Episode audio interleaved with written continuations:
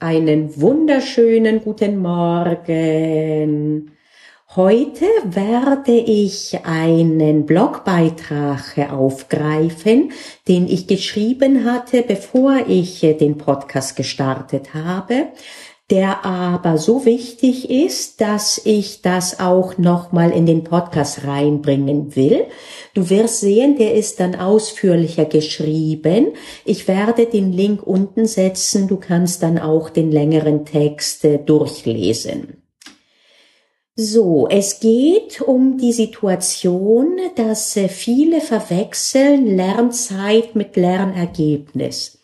Und äh, insbesondere bei Jura gibt es so eine Kultur, dass man äh, immer sagt, wenn man, wenn einer sagen würde, wenn du dich irgendwo triffst und einer sagt, wie geht es dir? Und du nicht sagst, oh, den ganzen Tag lerne ich und in der Bib und ich bin fertig und ich kriege auf dem Zahnfleisch. Wenn du das nicht sagst, sondern sagst, ach, äh, ich komme mit vier bis sechs Stunden täglich aus, ich mache Sport, ich gehe ins Kino, ich mache Musik, alles gut, äh, da wird dich jeder angucken nach dem Motto, entweder, ach, äh, selig sind äh, diejenigen, die nicht kapieren, worauf es ankommt, oder man wird sich denken, na ja, du wirst schon sehen im Examen.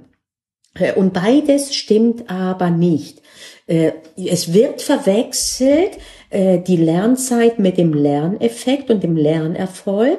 Und dabei wird verkannt, dass du im Examen nicht präsentieren wirst, wie viele Stunden du hast. Das Examen, das ist keine, das äh, funktioniert nicht wie eine Rentenversicherung, dass du sagst, je länger ich eingezahlt habe, desto mehr kriege ich hinten raus.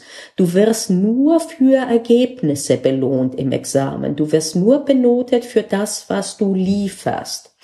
Und äh, je, je früher du das kapierst, desto schneller hoffe ich, dass du anfängst, äh, nicht äh, zu lernen. Ich habe das schon bei der letzten Soko ähm, äh, gesagt gehabt, dass du die Pläne nicht machen solltest nach dem Motto, ich lerne jetzt morgen drei Stunden Bereicherungsrecht, sondern du solltest das Ergebnis orientiert machen. Und zwar, dass du dir meinetwegen sagst, morgen lerne ich die Saldo-Theorie und übermorgen ihre Ausnahmen. Und zwar nicht nur lerne sie, sondern morgen wird das sitzen. Und um dir das anzugewöhnen oder um zu kontrollieren, ob du das wirklich machst, habe ich eine Kontrollfrage für dich, wenn du die, die jeden Tag stellst, äh, dann wirst du schnell dazu übergehen, auch gute Pläne zu machen.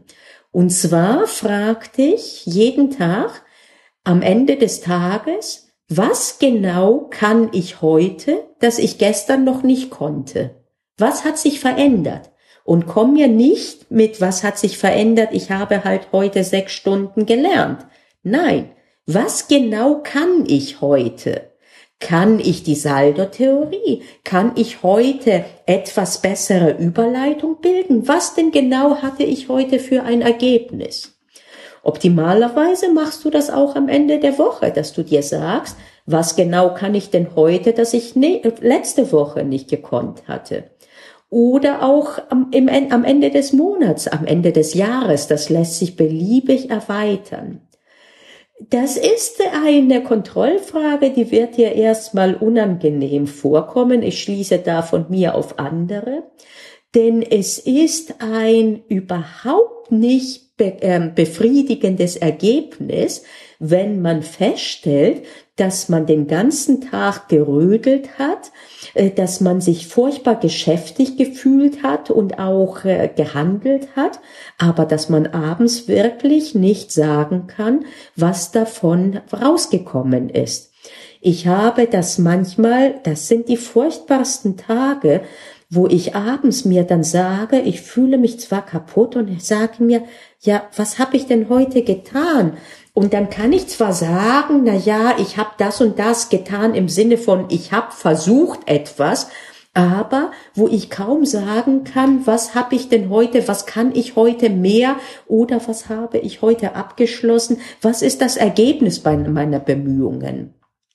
Und ähnlich wie das eine Katastrophe ist, wenn in einem Arbeitszeugnis steht, er hat sich immer bemüht, ihr Bestes zu geben, ähnlich ist es eine Katastrophe, wenn man lernt, lernt, lernt und dann am besten noch ausbrennt äh, und äh, hintenrum kommt aber nicht viel Abrufbares raus.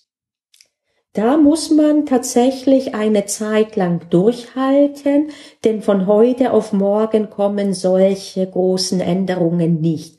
Man ist das so gewohnt, dass man sich auf der sicheren Seite fühlt, wenn man nur stundenlang in einem Lehrbuch oder Skript oder was auch immer geblättert hat. Äh, das ist schwierig umzustellen. Und erst recht ist das schwierig, schonungslos sich jeden Abend oder jeden Morgen, je nachdem, wann man das machen will, den Spiegel vorzuhalten. Aber ich kann dir eine gute Nachricht geben. Mit der Zeit wird das irgendwann und mit der Zeit wird das sogar eine Freude. Ich habe diese Woche einen Plan aufgestellt, was ich was, was ich wann zu tun habe. Und ich habe mich wirklich an den gehalten.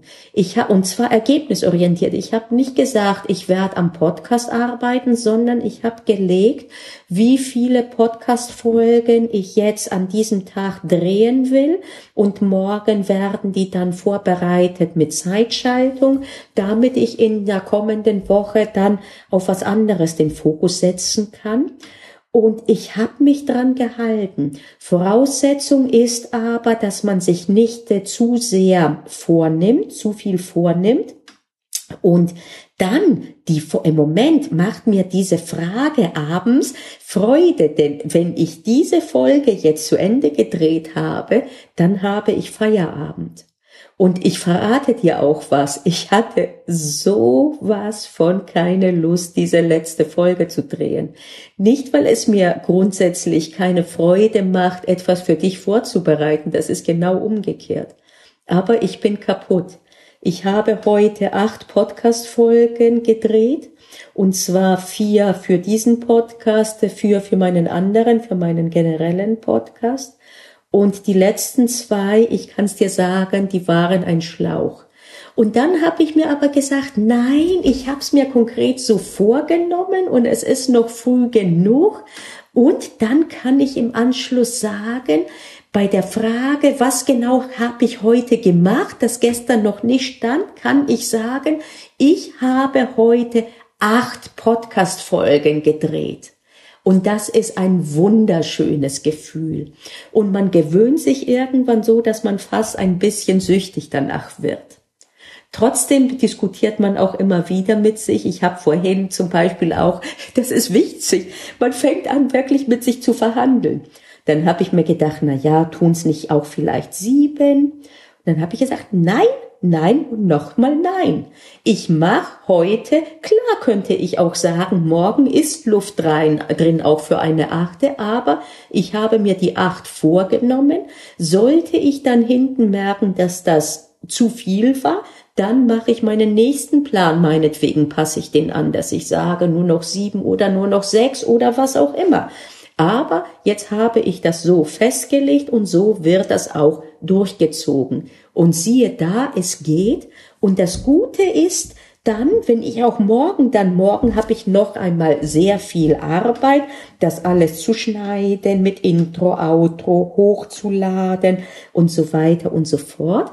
Aber trotzdem, wenn das morgen abgeschlossen ist, dann habe ich einen ganzen Monat, vier Wochen lang habe ich sichergestellt, dass ein Podcast da ist und kann mich trotzdem anderen Sachen schwerpunktmäßig widmen, bis ich dann, ich werde ganz sicher nicht in der letzten Woche den nächsten Batch äh, machen, die nächste äh, Serie, sondern davor, um einen Puffer zu haben. Aber erstmal ist das befriedigend.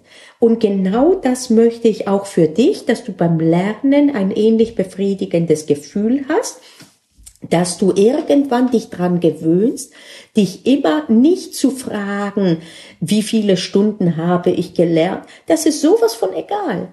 Und auch umgekehrt, wenn du mal einen Plan machst und du bist schon fertig in der Hälfte des Tages, dann genieße es Dann hast du einen Anreiz, nächstes Mal genauso schnell zu arbeiten. Mach nicht den Fehler, dass du dich dann noch so zukleisterst, dass deine Leistungsfähigkeit auch am Tag darauf dann leidet.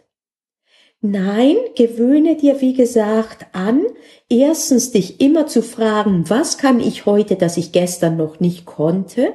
Und wenn du das oft genug machst, dann wirst du von alleine umgekehrt auch so einen Plan, weil wenn du planlos arbeitest, dann wird es dir sehr viel schwieriger fallen, das abends zu beantworten.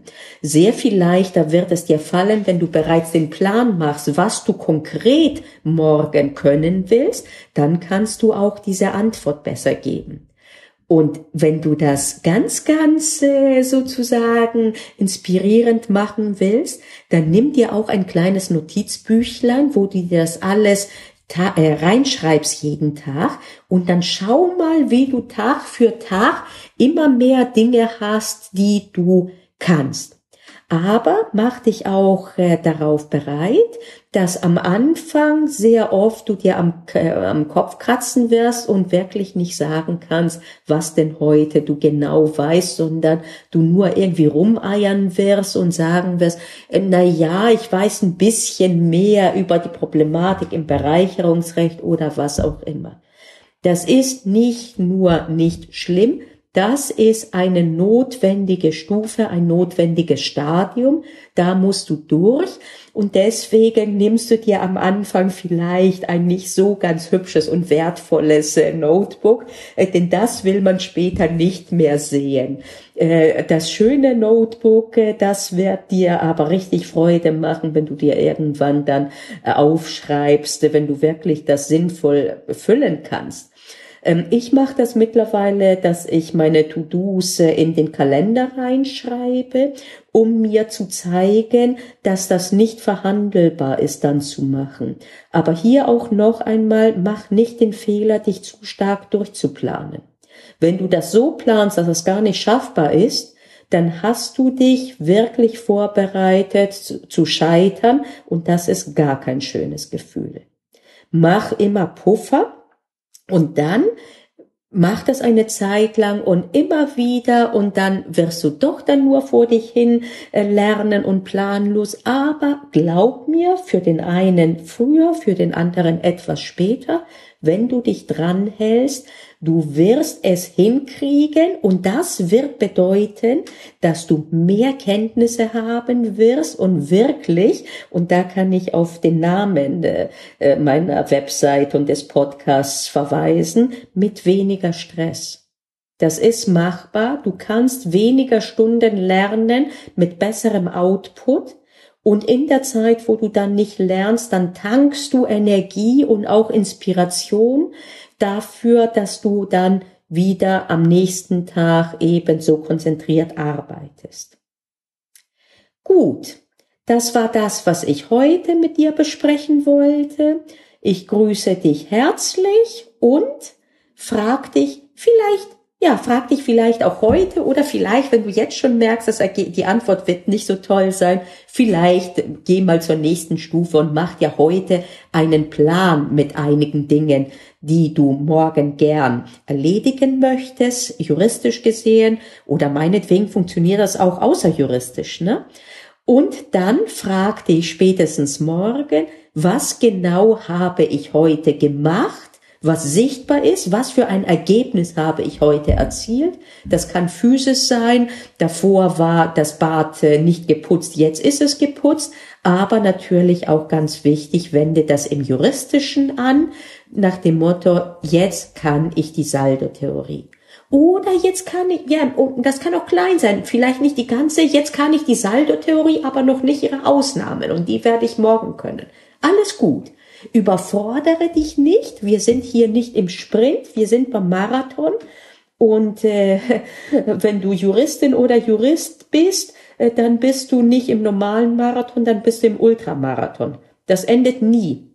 Und je früher du dich daran gewöhnst, äh, Haus zu so dass du auf lange Zeit gute Leistung erbringen kannst, äh, desto mehr Freude wirst du an Jura haben.